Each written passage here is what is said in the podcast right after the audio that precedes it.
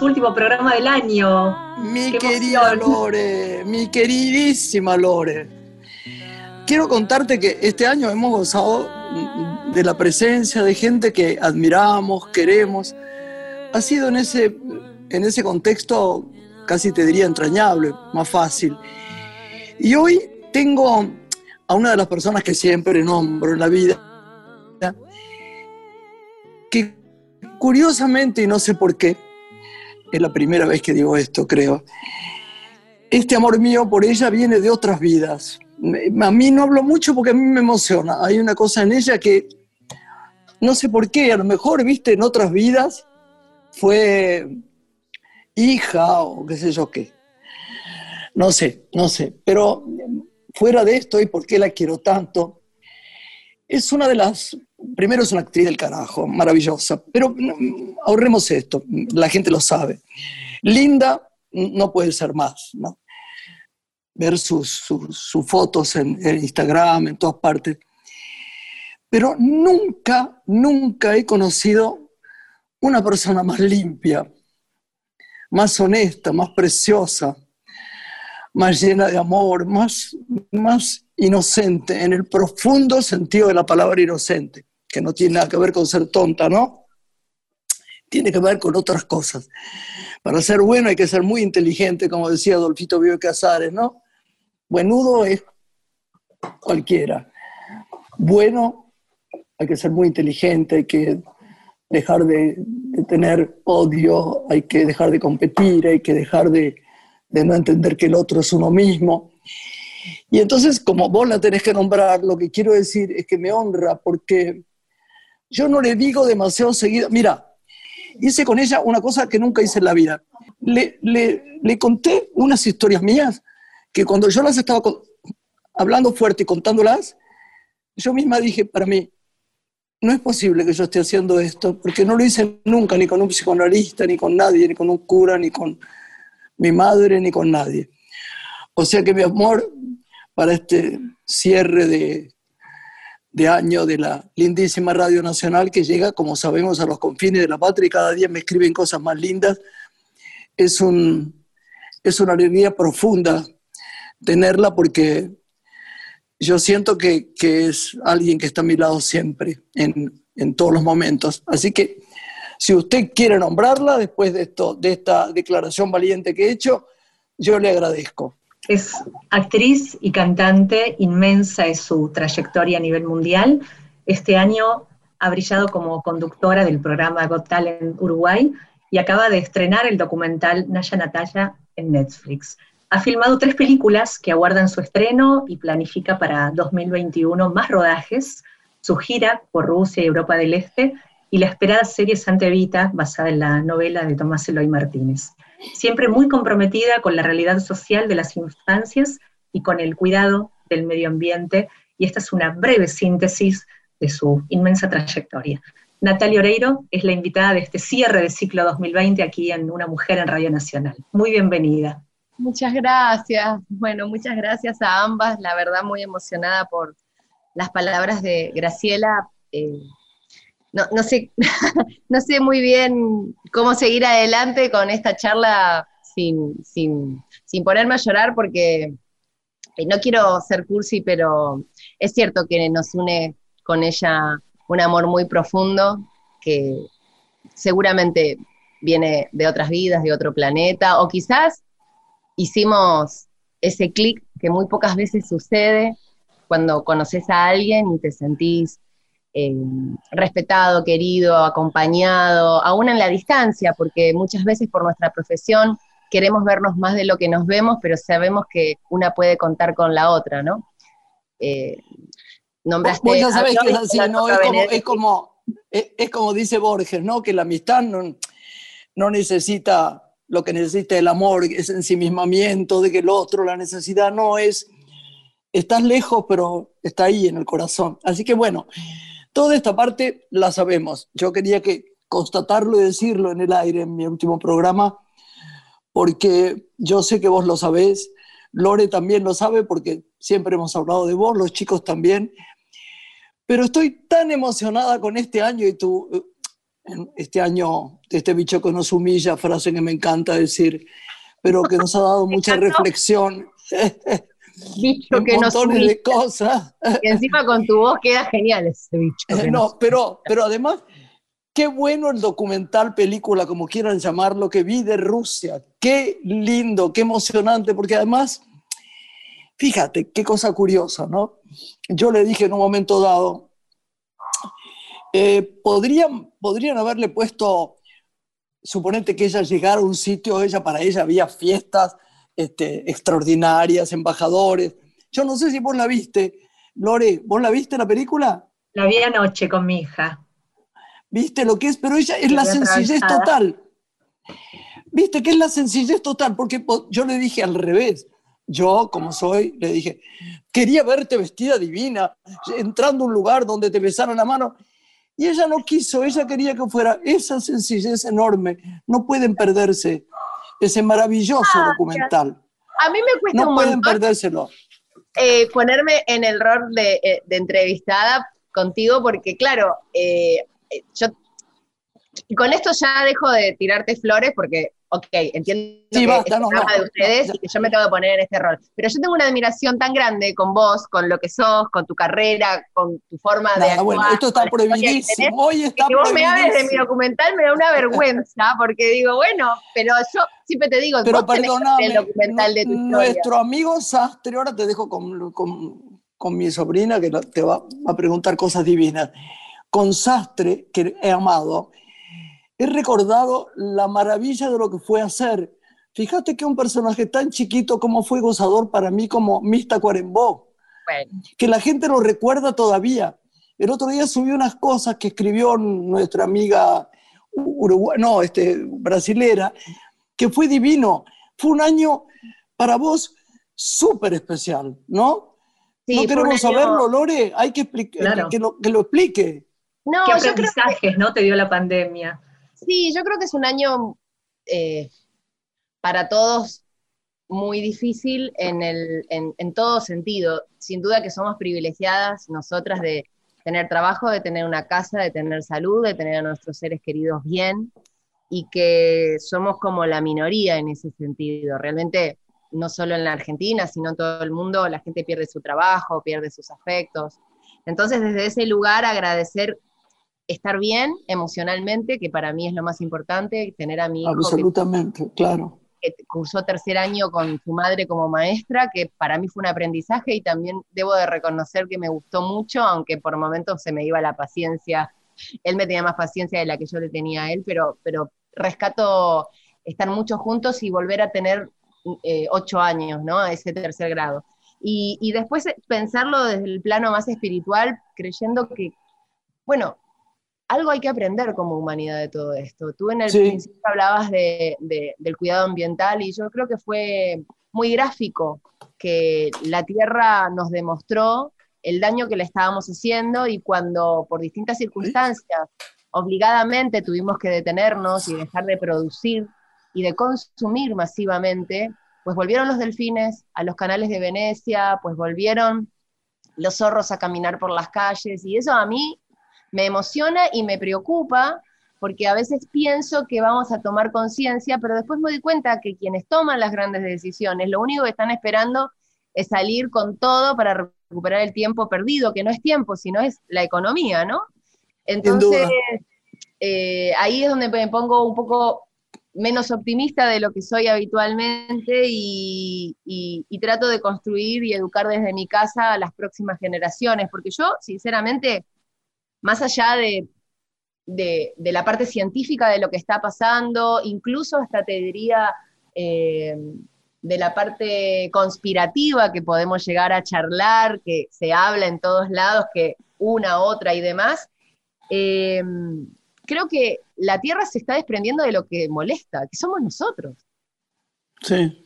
Porque la estamos dañando fuertemente, ¿no? Y, y es, es terrible pensarlo así. Y por eso creo que tenemos que aprender algo de todo esto y tenemos que frenar y vivir un poco más conscientemente con el ambiente y con lo que tenemos y, y también darte cuenta de que hoy estás y mañana no, que a veces pensamos que somos infinitos y te das cuenta de que, bueno, mi papá el otro día, estando yo en Uruguay, tuvo una situación en el pecho y bueno, fue a atenderse y le aplicaron dos stents. Mi amor. Y el cardiólogo que lo operó, que hace dos días tenía que hacerle una consulta, fallece de COVID. Más joven que mi papá, Y mi papá, a mi papá le pegó re mal, imagínate. El tipo que lo opera, más joven que él, se muere de COVID. Y, bueno, yo le decía, bueno, pero agradecé, papá, que no te pasó a vos, que llegaste a tiempo a operarte, que estás bien. Pero a veces es difícil, ¿viste? Tomar distancia de eso y decir, bueno, las balas están pegando como muy cerca en ese sentido. Y después desde lo profesional, si se le pudiera decir profesión, porque yo prefiero hablar de vocación. En, yo también, sí. Eso, el carrera, está feísimo. Y porque parece que uno corre hacia un lugar que no se sabe a dónde, a dónde quiere llegar, claro, y en qué tiempo quiere llegar. Pero en, en, lo que tiene que ver con mi año, me sorprendió muchísimo el estreno del documental, la forma en que se estrenó y hasta dónde llegó. O sea, porque a mí me costó mucho no solo hacerlo, sino aceptar que eso lo iba a ver gente que no fuera mis nietos. porque tenía esa fantasía cuando comenzamos a hacerlo con el director Martín Sastre, que era una especie de material para que mis nietos algún día vieran, wow, qué loca que estaba la abuela. Yo no puedo creer esto que me decís.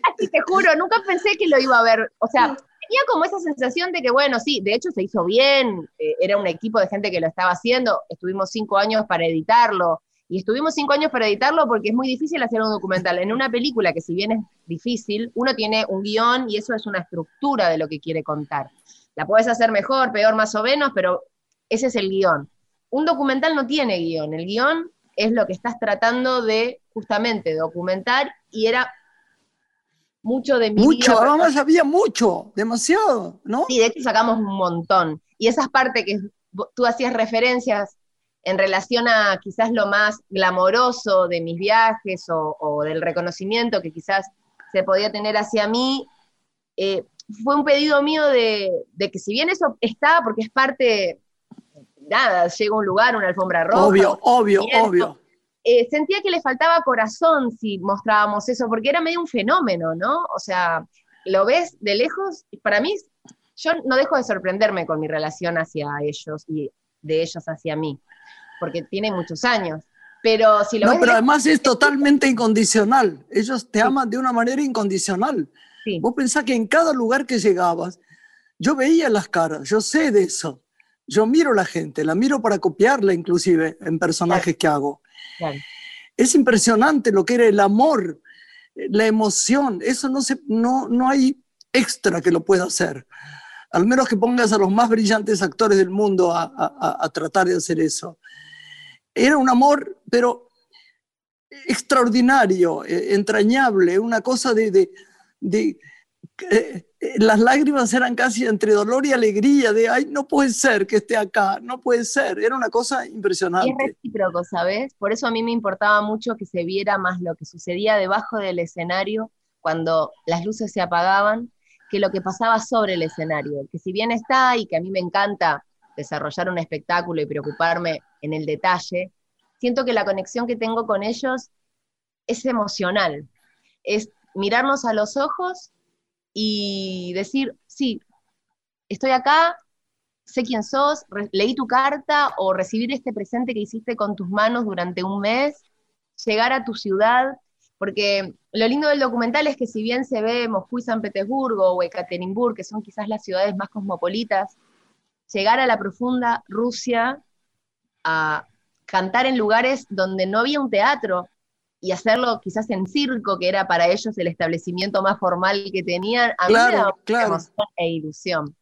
Y, eso es muy bonito de ver en el documental, porque ves eso, es la cercanía con la gente, que en este momento además creo que el hecho de haber salido en la cuarentena hizo que la gente se emocionara mucho más allá de la historia o de lo que sucedía conmigo, sino en, ok, estás abrazando a una persona, estás besando a una persona, estás viendo a alguien que querés, y eso es lo que más, al menos yo sentí como dificultad. Pero además es un pueblo de una pureza tan especial. Yo me acuerdo en los festivales, que por supuesto no era lo que te pasó a vos, eh, a mí no me conocían, pero cada vez que había una delegación, en la época en que los festivales, las delegaciones estaban una semana, ahora pisan y se van, ¿viste? Dan la película y parten, como en Cano, en Venecia, donde fuera. Pero en los momentos en que estaban, siempre había una delegación que después ya te reconocía y venían despacito, abrían la mano y te daban algo, decís, ¿qué es? Un chocolatito. Algo divino, ¿viste? Algo entrañable. Son, y bueno, mira leerlos, ¿no? Mira leerlos, mira leerlos lo que son, son tan sabios, tan, tan enormes, ¿no? No, no, qué bueno. Bueno, se la dejo en sus manos, Lore. Pueblo con una historia muy dolorosa también, es un pueblo de mucha resiliencia, yo los admiro mucho en esa historia que tienen eh, de muchísimos años y, son muy cariñosos y afectuosos. Para mí, el mérito más lindo que yo puedo sentir que tiene el documental es cuando alguien me dice, ah, no son fríos los rusos. Y yo les digo, para nada. No, claro que no, seguro.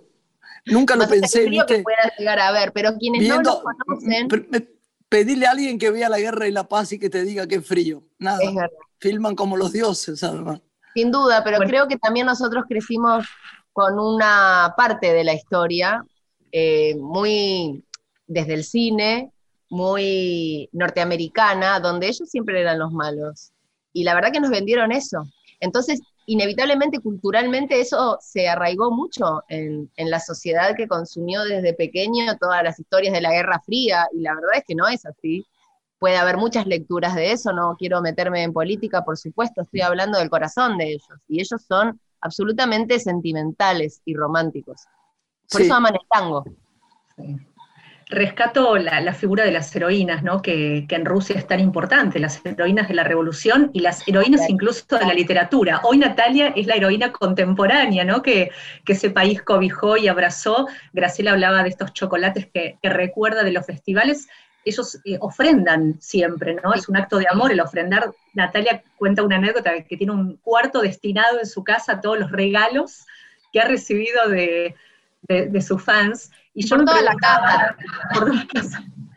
Yo quiero saber dónde está ese oso enorme. ¿Dónde está el oso? El oso se quedó en, en, un tren, no pasó por un pasillo y quedó. Pero a la siguiente ciudad me regalaron otro igual, o sea, diferente pero igual de tamaño. Yo igual lo, que, no, porque lo que hago generalmente es así. Yo todo lo que está hecho a mano, que me hacen ellos a mano, que son cientos de cosas, eh, me los traigo todos junto con las cartas y después todo lo que es porcelana, así como las cosas muy delicadas. Lo que es peluche, eh, siempre en cada ciudad arreglo con los promotores que una vez que yo me voy de los hoteles y les quito las cartas, lo llevan a, un hogar de chicos, porque cada vez que viajo, llevo dos valijas nuevas, pero es literal, o sea, yo termino los shows y estoy tres horas desarmando regalos, sacando las cartas y guardando las cosas como para que no se rompan. A veces estoy dos meses de gira y vuelvo con 17, 18 valijas. O sea, una locura, pero los peluches sería imposible porque es, mucha, junto con las flores, es como mucha, mucha cantidad. Claro.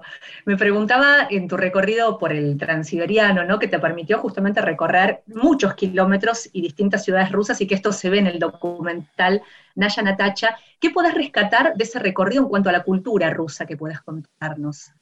Mira, cuando yo estudiaba teatro y leía Tolstoy, Pushkin, siempre eh, tenía como lo que dijeron en un principio, esa figura de la heroína sufrida también, ¿no? Como muy romántica y veía y me imaginaba los palacios, y eso está, pero después eh, he leído, gracias a los viajes, mucho de la literatura de ellos más infantil, eh, como Iván el Grande. Claro. Eh, mucho que de hecho le leo a Ata, y, y el tema de los abedules, de los árboles, ellos le dan mucha importancia a las flores también, a los bosques, a los lagos.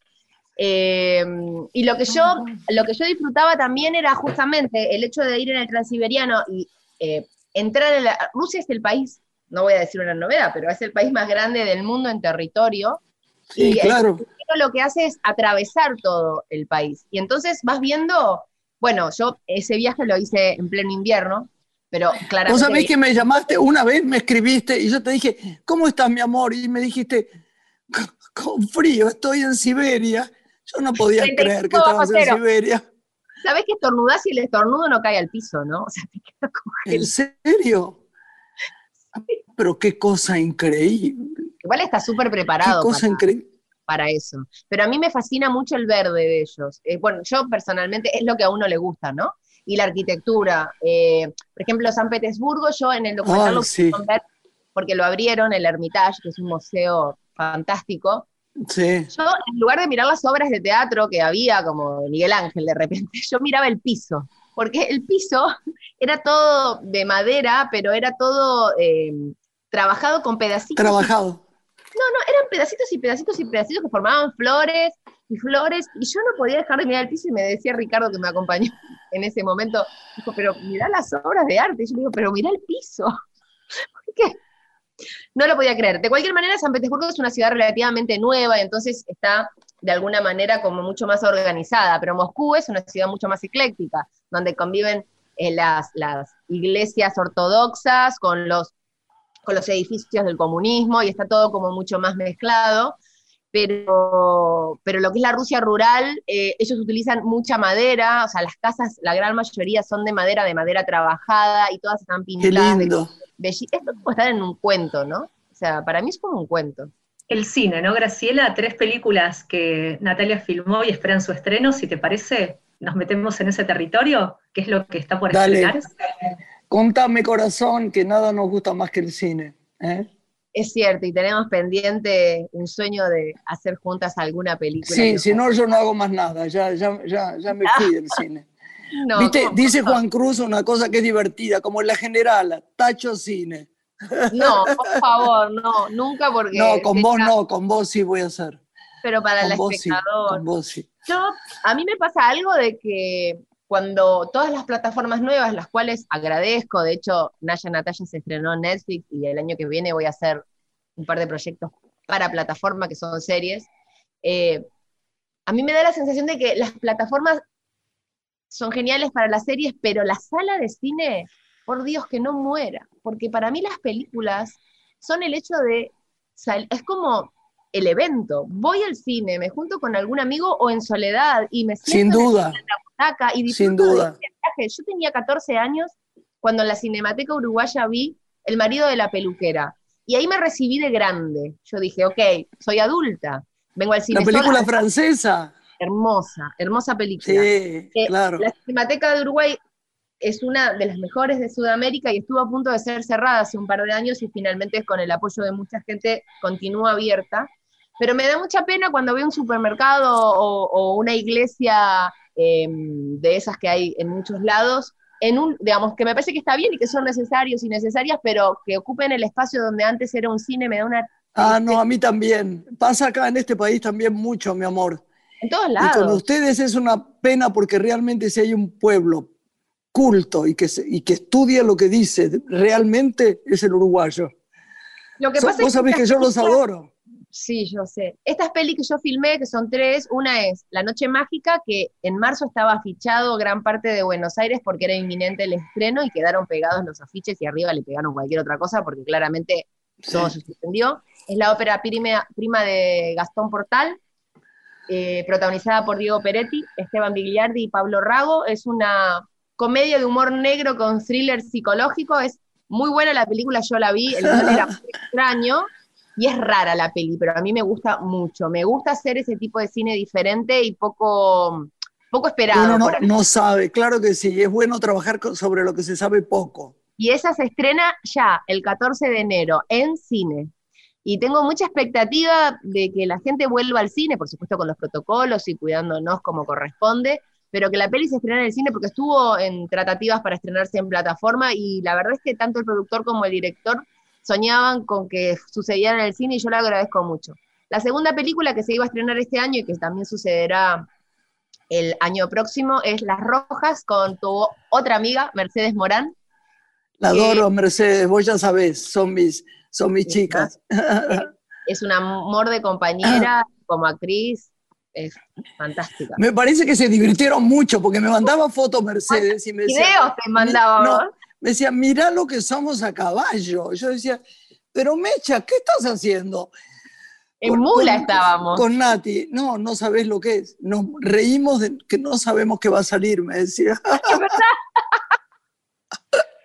bueno, Las Rojas es una película de Matías Luchetti y bueno, es también es, es como un western argentino eh, que tiene mucho misterio también y, es distinto también, es diferente. Y luego hice una participación en una película de Ariel Winograd, protagonizada por Leonardo Sbaraglia, que se llama Hoy se arregla el mundo, y se iba a estrenar también ahora, y no sé cuándo se va a estrenar, la verdad no lo sé, pero al menos en enero ya tenemos uno. Vamos a hacer una pausa preciosa mía y seguimos volviendo. Vamos a poner una linda música, le vamos a decir a Santiago y a Claudito, una linda música. Me muero de amor, que es tu preferida. La que vos quieras. ¿eh? Ahí vamos. Te marchaste sin palabras, cerrando la puerta, justo cuando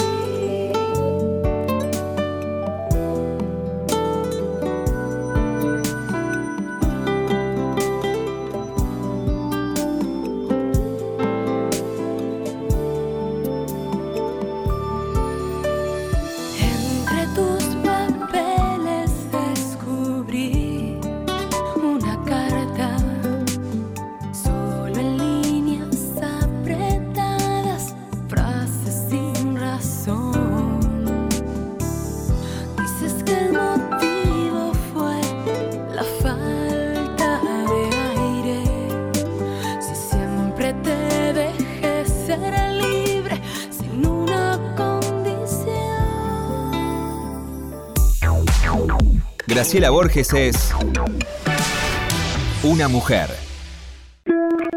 Estás escuchando Una mujer con Graciela Borges.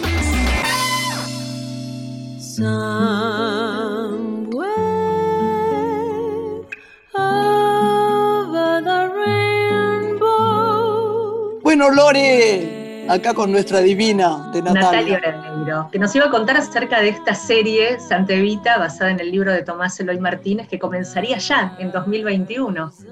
Sí, es una serie que, bueno, la novela es fantástica, es un bestseller y está basada justamente en esa novela. Iba a filmarse en mayo del año pasado y por supuesto la situación no se pudo hacer y fue muy difícil volver a agendar con todo el elenco y el director, eh, que es Rodrigo García, y los actores que son algunos españoles y otros argentinos, pero finalmente eh, creo que es una serie que tiene una luz muy especial y se, va a empezar a filmar ahora en abril. Y a mí me tiene muy movilizada, estudiando mucho, leyendo mucho. Son esos personajes que nunca soñé interpretar, a diferencia de otro que, por ejemplo, Gilda siempre quise hacer y trabajé y luché mucho para que pudiera suceder. Eh, el, rol de Eva era un personaje que lo sentía lejano, eh, porque... Fue un trabajo extraordinario, extraordinario. Mucho trabajo. Extraordinario. Muchas gracias. Extraordinario, mi amor. Fue una cosa impresionante. es una hermosa película de Lucía Puenzo, Guacoldo. Sí. Pero, claro, eh, Eva Duarte la han interpretado maravillosamente muchas actrices. Y entonces cuando hay otras actrices que lo han hecho muy bien, una siempre piensa yo no puedo aportar nada, porque ya está hecho y está muy bien hecho. Eh, desde Esther, eh, Julieta Díaz, Julieta Cardinali, Eleonora Wexler, también eh, Nacha Guevara también la ha hecho muy bien. Todo, todo, todo, el mundo, todo el mundo es distinto y tiene distintas miradas que, que a veces son más interesantes de lo que uno cree. Sí, pero viste, Bueno, no, las comparaciones no son buenas. No, no, justamente, pero bueno, yo que soy de confiar bastante en mí, también al mismo tiempo siento que tengo mis límites y, y- y meterme con un personaje eh, de ese tamaño, que está tan en el corazón de, de los argentinos y del mundo, porque para mí la figura de ella es reconocida a nivel mundial como una de los referentes mujeres eh, más fuertes que existen. Pero cuando quedé, porque hice un casting eh, y quedé, a mí me da mucha satisfacción quedar en los castings, porque siento que el director entonces encontró lo que estaba buscando, que no me va a pedir algo que después yo no voy a poder claro. hacer. Eh, Pero tres además, mira, yo creo que en realidad hay que sacarle. eh, uno a veces reviste de, de- de- de intensidad lo que, lo que parecen los grandes personajes. En realidad, eh, mi idea, ¿no? Que vos lo vas a hacer muy bien por eso, es pensar en su corazón. Este, es, un, es cursi lo que digo, pero es no, real. para nada. Es que si no Nos tiene parece corazón, cursi hablar del corazón, pero volvemos a decir que es el único sitio que somos nosotros mismos. Y creo que saber eh, lo que ella era, de dónde venía, cómo estaba, cómo se posicionaba, qué cosas le dolían, no hace falta otra cosa. Y eso vos tenés un entendimiento enorme en los personajes, este, mi amor. Otro Ay. lo puede hacer muy bien. ¿Por qué no vos mejor? O, o- o no comparable. No, no, pienses en nadie, no, No es que quiera compararme, sino que le tengo como mucho respeto y la verdad que le tengo miedo también, para ser sincera. Me da como eh, decir, ok, voy a hacer este personaje que tengo que trabajarlo mucho y, y le voy a poner toda mi dedicación. Y yo coincido en el sentido de, de que para mí los personajes tienen que tener corazón, tienen que tener alma, tienen que tener mirada en la verdad, y yo no soy imitadora, entonces nunca compongo un personaje imitando a alguien que Por existió. eso. cuando me tocó hacer de Sheila, quizás físicamente era más parecida, pero traté de ponerle la mirada de ella que yo sentía que tenía en esas circunstancias. Claro, y claro. En general, en los momentos donde no la estaban viendo, porque creo que los personajes se construyen también desde lo desconocido, cómo es ella en su día a día, en sus charlas, las que no hemos escuchado, las que no hemos visto en televisión o en la radio, o las que no están documentadas, que hay mucho documento de ella. Y bueno, sobre eso estamos trabajando. Y también, obviamente, el, el cine, el teatro, la televisión, es un trabajo colectivo. Y es gracias a la dirección, a la escritura, a la edición, a la iluminación, al vestuario, al maquillaje, donde nosotros podemos brillar o no. ¿Y de qué como cada para- uno, perdón, perdón, Lore, Sí. mira como cada uno toma a su manera los personajes, ¿no? Madonna llegó al país para ser eh, Evita. Y entonces preguntó por el Tuco Paz, Hipólito Jesús Paz, que era el íntimo amigo de Eva y que además había sido ministro de Perón, un ser maravilloso que ha estado en mi vida y yo agradezco haber estado en la de él. Y lo quiso conocer. Entonces él se quedó, él y su mujer María dijeron, qué raro, sí, le invitamos a tomar el té. Ella llegó muy amablemente, se sentó y ¿sabes lo primero que preguntó? Eh, dígame, doctor, a Eva, ¿le gustaba el chocolate? Ay, me muero. Y él dijo, "Mm, ¿sabe que no sé? No sé, no me acuerdo que la vi comer bombones. ¿Y por qué? Le preguntó él, se animó.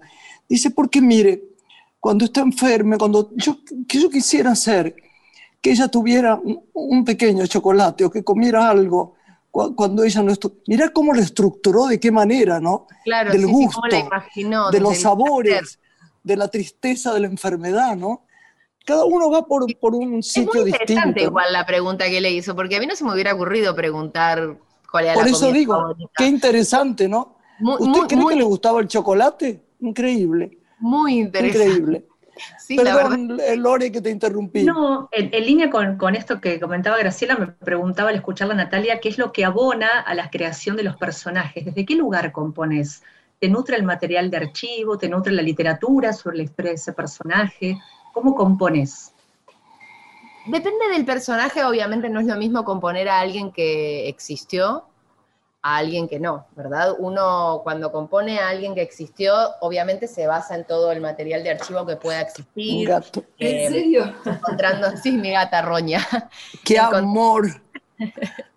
encontrarse con las personas que, que conocieron a, a quien uno va a interpretar, tratar de, de tener esos datos poco conocidos. A mí, por ejemplo, tener vestuario original me sirve mucho, eh, porque los gustos personales también hablan de quién es la persona, escuchar, mirar, y después también yo le pregunto mucho a los directores qué tipo de referencia cinematográfica me pueden dar para entender el color de lo que están buscando, el tono de lo que están buscando. No estamos hablando específicamente de este caso, que sería ridículo preguntarle al director cuál es la referencia para filmar, ¿no? Porque es una novela, es, una novela que está basada en hechos reales, pero no deja de ser una novela de Eloy Martínez sobre un personaje Preciosa novela, preciosa. Yo la leí hace años, preciosa.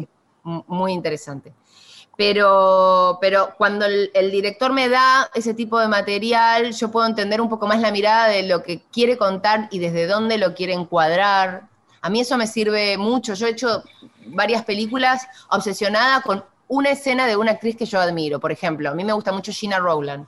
Y yo recuerdo que para Sí, claro. Gina había una escena donde ella, en un fin de año, eh, llamaba una escena que en realidad eh, la directora escribió porque se la imaginó, no porque efectivamente haya sucedido así, porque las películas tienen mucho de ficción también. Los que la escriben imaginan que eso pasó para que también sea un hecho cinematográfico.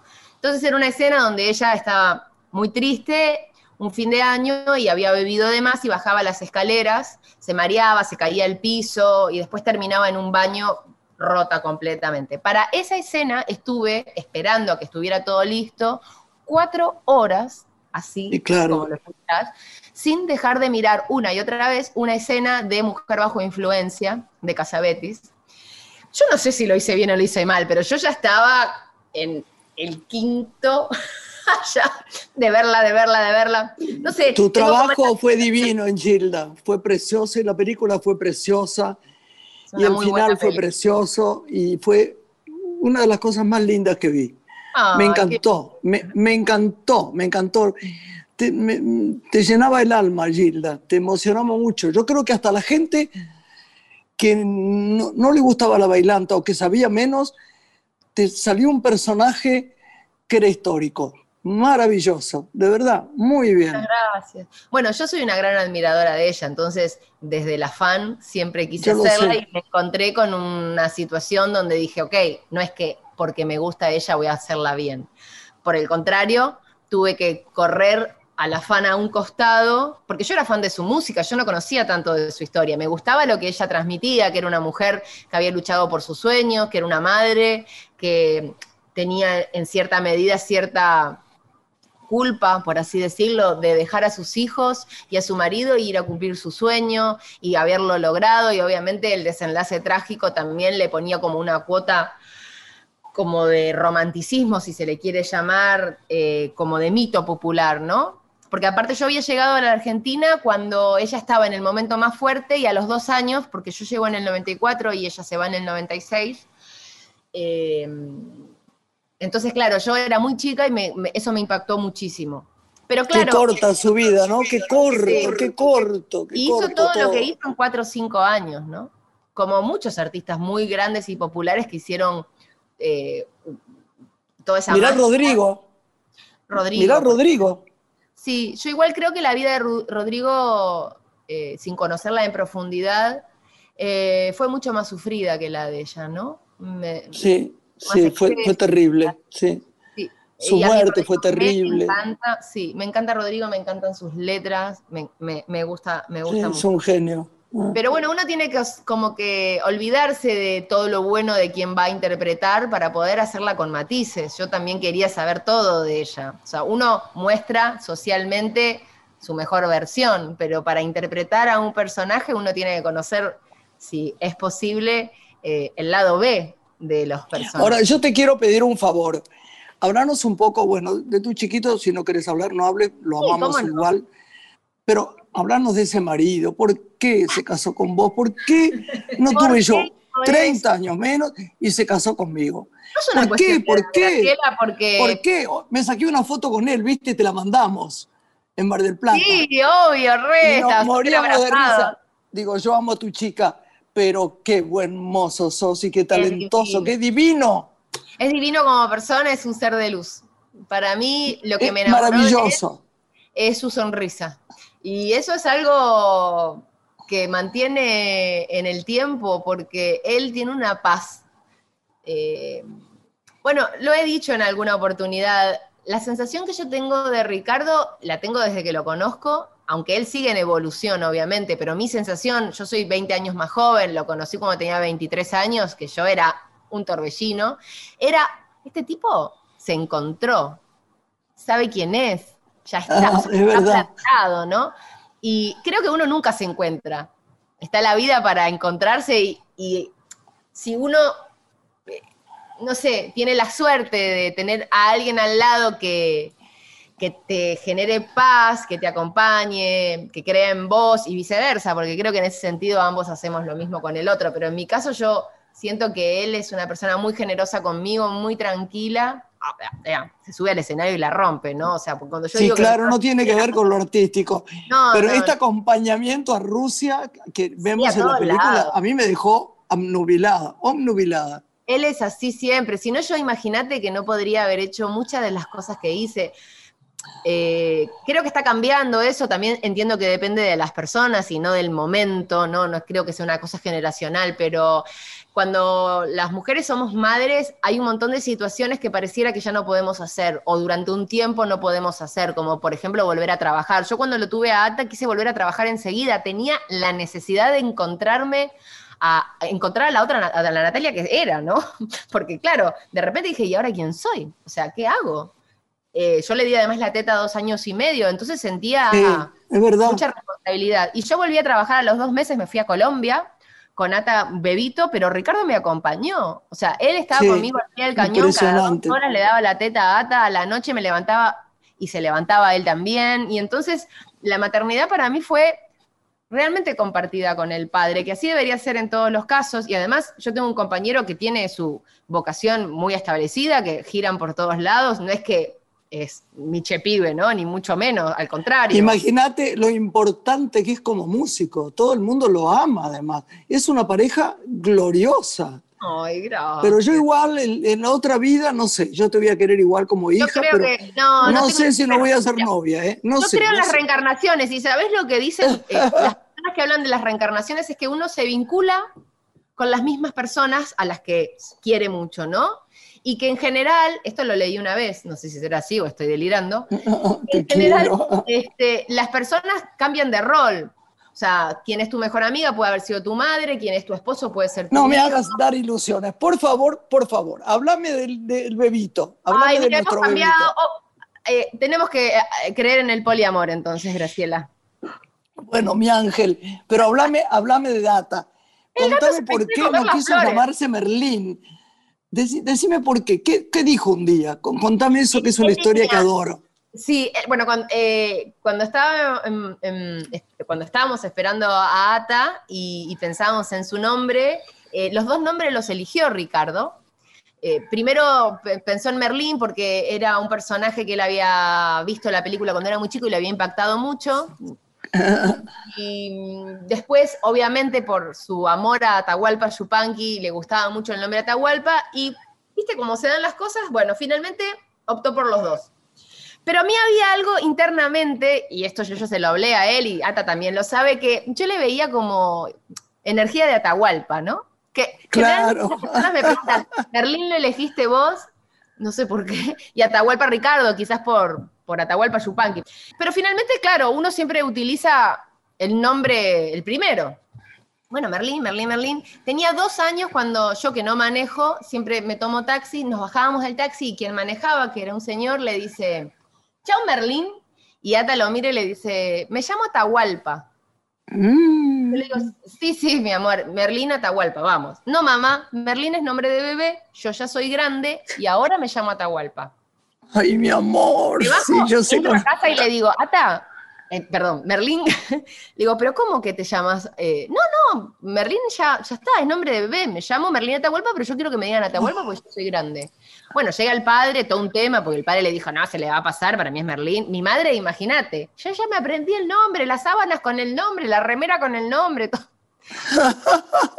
bueno, fue un año y medio que le decía Merlín Atahualpa, ¿viste? Como que se le mezclaba todo. Nunca más, o sea, él tomó la decisión y, mm, y para mí siempre fue Atahualpa también. Yo nunca le había dicho Atahualpa, no es que había hecho fuerza para que así fuera, pero tengo una foto de recién nacido con la eh, carátula de un libro que se llama Atahualpa, el hijo del sol, y una fotito de él que cuando la reencontré me pareció que tenía un significado muy especial, porque evidentemente Claro. él ya había decidido de antes que se llamara así. Y cuando estamos en la aduana y obviamente le ven el pasaporte, le dicen, eh, bueno, Merlín, y él lo mira y le dice, sí, sí, o sea, no es que no le gusta el nombre, él eh, le divierte, de hecho, tiene libros de- del mago Merlín y hay eh, películas y es como que él se siente que tiene cierto poder con ese nombre, pero le gusta llamarse Atahualpa y la verdad es que tiene esa energía.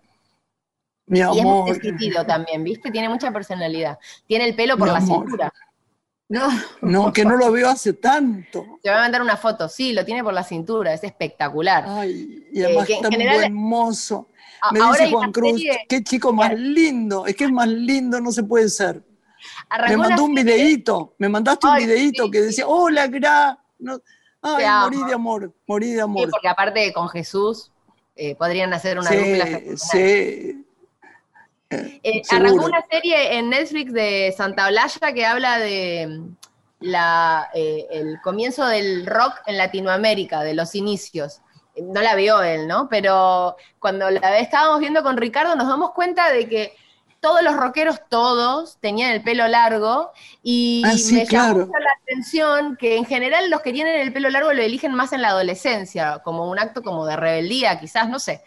Y él eh, ya tiene, el- nunca se lo cortó el pelo, o sea, se lo recorto yo un poco, pero ahora lo tiene súper largo y me dice que no, que, que lo quiere tener así, y yo obviamente respeto su decisión. Pero obviamente que sí, seguro. Y tiene un pelazo además. Qué bueno. Bueno, nos quedan pocos minutos. eh, seguiremos disfrutando con Graciela esta charla, pero ya se termina el programa y quería preguntarte acerca de personalidades o personajes guardados que te convoquen a, pensar tal vez en otras telenovelas, ¿no? Un género con el que has logrado gran popularidad y con el que trascendiste fronteras.